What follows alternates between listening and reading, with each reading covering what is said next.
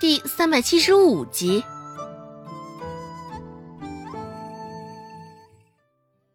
二十年，的确是不能再说了。这对他而言，对任惠堂而言，都是耻辱。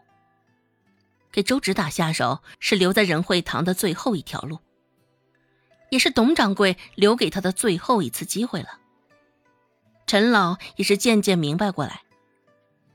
看着眼前的小丫头，陈老眼中的不满渐渐淡退了几分。而后，陈老站在周芷面前，又愣了良久，这才转身离开了。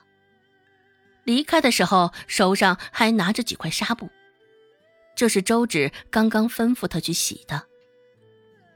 几个伙计看到陈老还真的听了周芷的差遣去洗纱布了，也是惊讶的不行。陈老什么时候干过这样的事儿？什么时候这么听人话了？看的那一画面，伙计们忍不住跑到周芷的面前拍马屁：“周芷，可真有你的！就连陈老那样的一匹老倔驴，现在都被你收得服服帖帖。哼，你是没瞧见，他现在真的在洗纱布，模样神色都可认真了。”看样子，陈老是真的打算给你打下手了。哎，原本还愁着不知道陈老会给你们如何使绊子呢。毕竟陈老那脾气，大家也是有目共睹。你一言我一语，周芷真是被他们都快夸成一朵花了。周芷笑眯眯的说道。也不过是与他讲道理、摆事实了一番而已。像陈老这样的人，最好的办法就是别惯着他，越是惯，越是无法无天。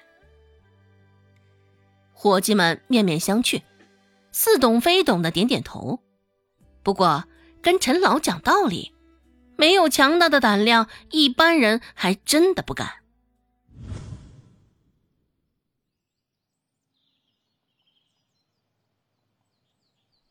这是宋子阳失踪的第四天，还没有得到他找回来的消息。孟婆子觉得宋子阳这大抵是凶多吉少了，不过她也只是感慨了一句，继续忙着自己的事儿。周家的氛围还是一如往常，日出而作，日落而息，该吃吃，该喝喝。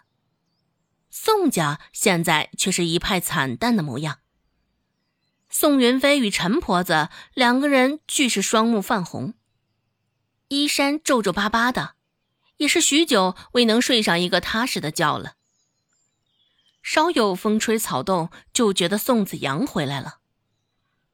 生怕宋子阳半夜回来，大门关着走不进，陈婆子还经常三更半夜的坐在大门口。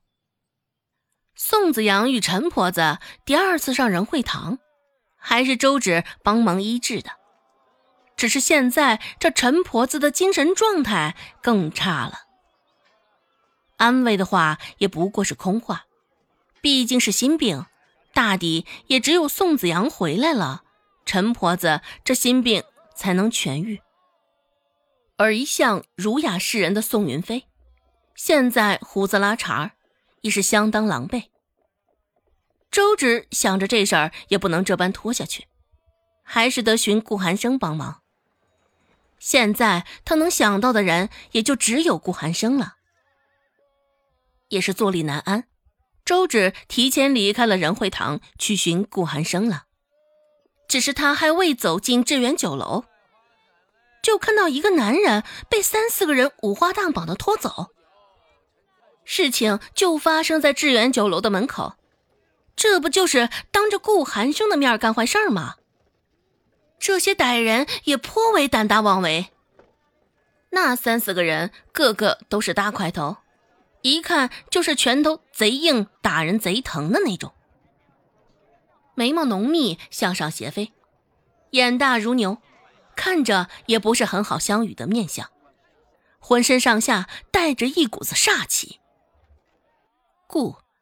就算周围的人目睹了这一惨事的发生，也没有人敢上前见义勇为，就生怕殃及了自己。绑着的男子嘴里塞了一块布，屋里屋里听不出他说的什么，倒是看出他挣扎的甚是剧烈。周芷远远的瞧着，那人身上竹翠色长衫有几分眼熟，看着倒是有几分温志安的味道。走近了一瞧，嚯，还真是温志安。看到温志安这般模样，周芷也是吓了一跳。你们是谁？怎么光天化日之下做这种事儿？这般猖狂，当真是以为远离天子脚下，不受王法约束了吗？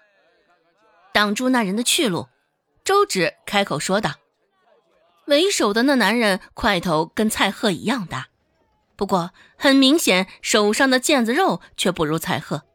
居高临下的看了一眼挡在眼前的周芷，就像是在戏耍一只蝼蚁般。”那男人笑了笑，说道：“王法，门儿都没长齐呢。你知道什么叫王法吗？赶紧给我起开，别耽误了大爷我交差。”他是真猖狂。看着被五花大绑的温志安，周芷别开眼，皱了皱眉头，试探道：“这么多人瞧见，若是上报给官府，你们可指不定要蹲大牢了。”男人脸上露出甚是轻蔑的笑意。官府，大爷，我正要去官府呢。小丫头，要不要去瞧瞧我们是怎么蹲大牢的？哈哈哈哈哈周围的一个同伙也是一阵嘲笑。周芷往旁边走了两步，让开那群人，朝着温志安点点头，示意他放心。刚刚的对话中，周芷也猜到了，这些人是县令府的，只是好端端的县令绑温志安做什么？关于这一点，周芷却是没有想明白。